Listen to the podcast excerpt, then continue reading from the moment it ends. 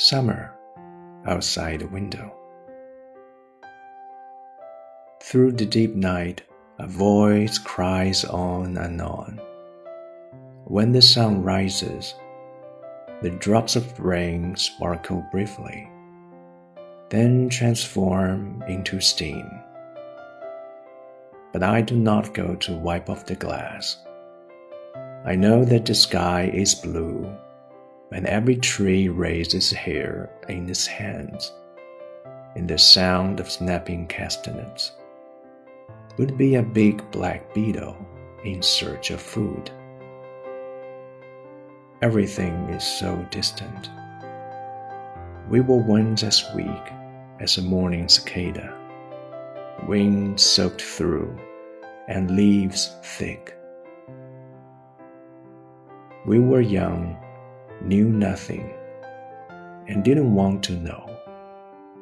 All we knew was that the dreams might float up, might carry us into the daylight. Clouds might walk along the wind, and the water of the lake might gather the light into flames. We look out at leaves turning green. Still, I didn't want to know and have not got up to wipe off the glass. Dark green waves of summer rise and fall, oars knocking, knocking. Fish parting the glossy current. The smile of the red bathing suit slowly vanishing. Everything is so distant. And still, the summer procrastinates. And now the whispers end.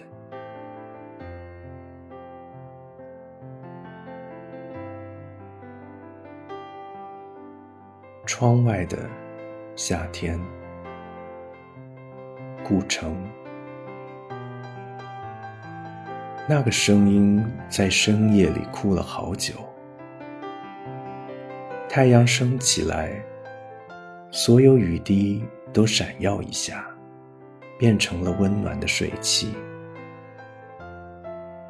我没有去擦玻璃，我知道天很蓝，每棵树都滋着头发，在那嘎嘎的搓着响板，都想成为一只巨大的捕食性昆虫。一切多么远了！我们曾像早晨的蝉一样软弱，翅膀是湿的，叶片是厚厚的。我们年轻，什么也不知道，也不想知道，只知道梦会飘，会把我们带进白天。云会在风中走路，湖水会把光亮聚成闪烁的镜子。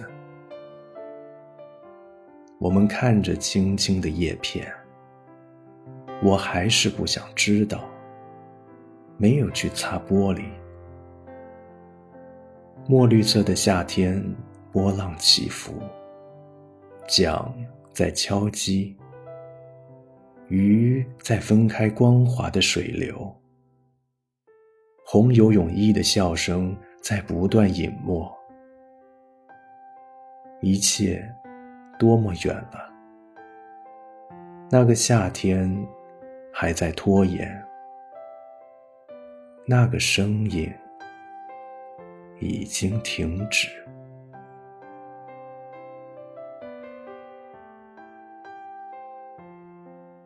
墨绿色的夏天，波浪起伏。我们用每一天的时光写下盛夏光年，也书写下我们的青春。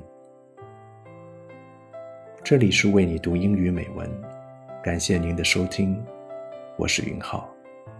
Have a nice summer.